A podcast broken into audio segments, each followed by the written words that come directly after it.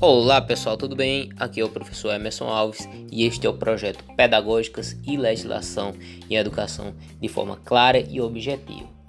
Veja só pessoal, neste áudio é, vamos trazer um breve resumo sobre o PPP, que é o nosso projeto político pedagógico, que é trazido pela LDB também como, como proposta pedagógica, ok? Então, quando se falar em projeto político pedagógico ou proposta pedagógica, o PPP, será o nosso projeto político pedagógico. Bom, então vamos lá. O PPP, que é o ele é o principal instrumento de planejamento da escola, é, porque traduz seus é, objetivos, suas diretrizes e ações educativas. É, a proposta pedagógica ela passou a ser obrigatória com o advento da LDB, né, que é a, a nossa Lei Diretriz e Base da Educação, a partir de 96, ou seja, de 1996. É, o projeto político pedagógico da escola, né, ele é como o próprio nome sugere, é, está é, abarcado sobre três pilares, que é o projeto, o político e o pedagógico. Vamos destrinchar cada um deles.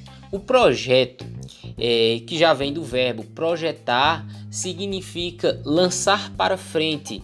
É, o projeto também tem a característica de ser um plano, mas não um plano estático, mas sim um plano dinâmico e global com vistas ao futuro e que deve ser construído e vivenciado em todos os momentos. Então, quando se fala em planejar, é visar o futuro, é traçar os meios é, para se chegar a determinado fim, certo? O político, né, que significa estar intimamente articulado ao compromisso sociopolítico e com os interesses reais e coletivos da população majoritária. Ele é político no sentido de compromisso com a formação do cidadão para um tipo de sociedade. Ou seja, gravem bem esse trecho. Ele é político no sentido de é, formação do cidadão para um tipo de sociedade. Então, é, o nosso, a escola ela forma determinado cidadão para uma determinada sociedade. Ele é pedagógico, pois tem a tarefa de definir as ações educativas e as características necessárias para que as escolas possam cumprir seus propósitos e sua intencionalidade, certinho? É, o PPP ele é um plano global, como foi tratado é, no, no, no, planejamento, certo? no projeto, na verdade. O planejamento é outro assunto que vamos tratar também em áudio específico. Ele é um plano global, tá certo? É, por isso, não se limita apenas à área pedagógica, né? Ele é mais amplo. Ele é projeto, ele é político e, por fim, pedagógico. O PPP possui quatro dimensões interligadas: é, administrativa, que refere-se à organização da escola, é, pessoal que estrutura os serviços, né? Toda a parte é, de serviços da escola é, a parte financeira, que relaciona-se à capacitação e aplicação de recursos financeiros visando o cumprimento dos objetivos pedagógicos. Podemos trazer na parte da educação pública, podemos citar o Fundeb, com, onde trataremos também de, em áudio específico. É, na dimensão pedagógica, que enfim é a atividade fim da escola, que relaciona-se com o processo de ensino, aprendizagem, que inclui atividades fora da sala de aula, forma de gestão, currículo, relação escola e comunidade. Jurídica, que relaciona-se com a legalidade das ações e a relação da escola com outras instituições. Segundo Veiga, o projeto político pedagógico ele possui cinco princípios. É, geralmente esses princípios eles caem sim em provas de concurso e muitas vezes é, as alternativas só cobram é, perguntando quais são esses princípios. Então vamos lá, eu vou numerar de 1 a 5 1. igualdade. 2. Qualidade. 3. Gestão democrática. 4. Liberdade. 5. Valorização do magistério. Então é bom decorar isso aí. É, ainda segundo Veiga, é, o PPP deve ser construído com base em sete, sete elementos constitutivos da escola. A saber, né? É, também vou listar de 1 a 7. 1. É, as finalidades da escola. 2. A estrutura organizacional. 3. O currículo. 4. O tempo escolar. 5. O processo de decisão. 6. A relação de trabalho. 7. A avaliação.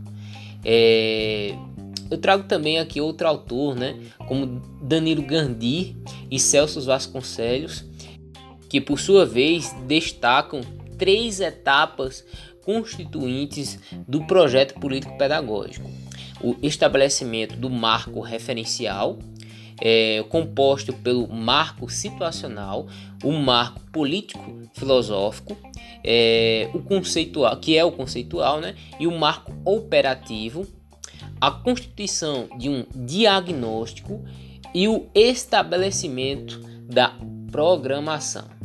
Eu vou trazer breve referência sobre o marco referencial, o diagnóstico e é, programação, certo? O marco referencial ele tem relação com a pergunta: o que queremos alcançar, né?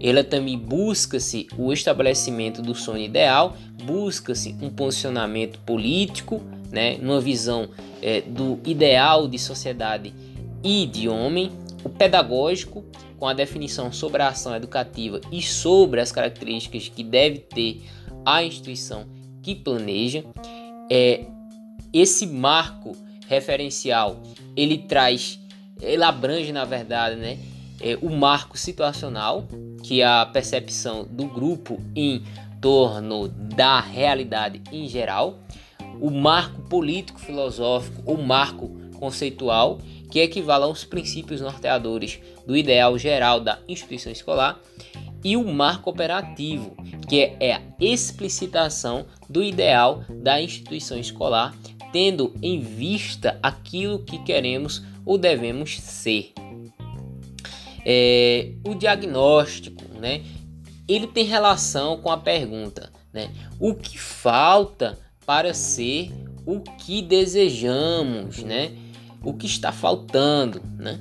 Então busca-se nessa prática atual a definição do sonho possível. É a busca das necessidades da escola feita a partir da análise da realidade e ou o juízo sobre a relação da instituição em comparação com aquilo que desejamos que a escola seja. E por último, a programação, que tem relação com a seguinte pergunta: O que faremos concretamente para suprir tal falta? Né? É, ela busca se definir o que fazer para atingir o sonho possível. É a proposta de ação, o que é necessário e possível para diminuir a distância entre o que vem sendo e o que deveria ser. Ok?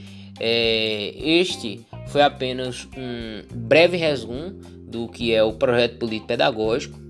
Então vamos trazer questões sobre o projeto político pedagógico, né, que é o nosso PPP, é, e também nos próximos áudios continuar trazendo questões sobre a LDB ok? Um grande abraço, por hora ficamos por aqui. Esse foi um áudio bem curto para trazer aquele revisaço é, na hora que você estudou várias questões e quer consolidar o conteúdo. Então escuta esse áudio e fixa o conteúdo. Um grande abraço, por hora ficamos por aqui. Te vejo no próximo áudio.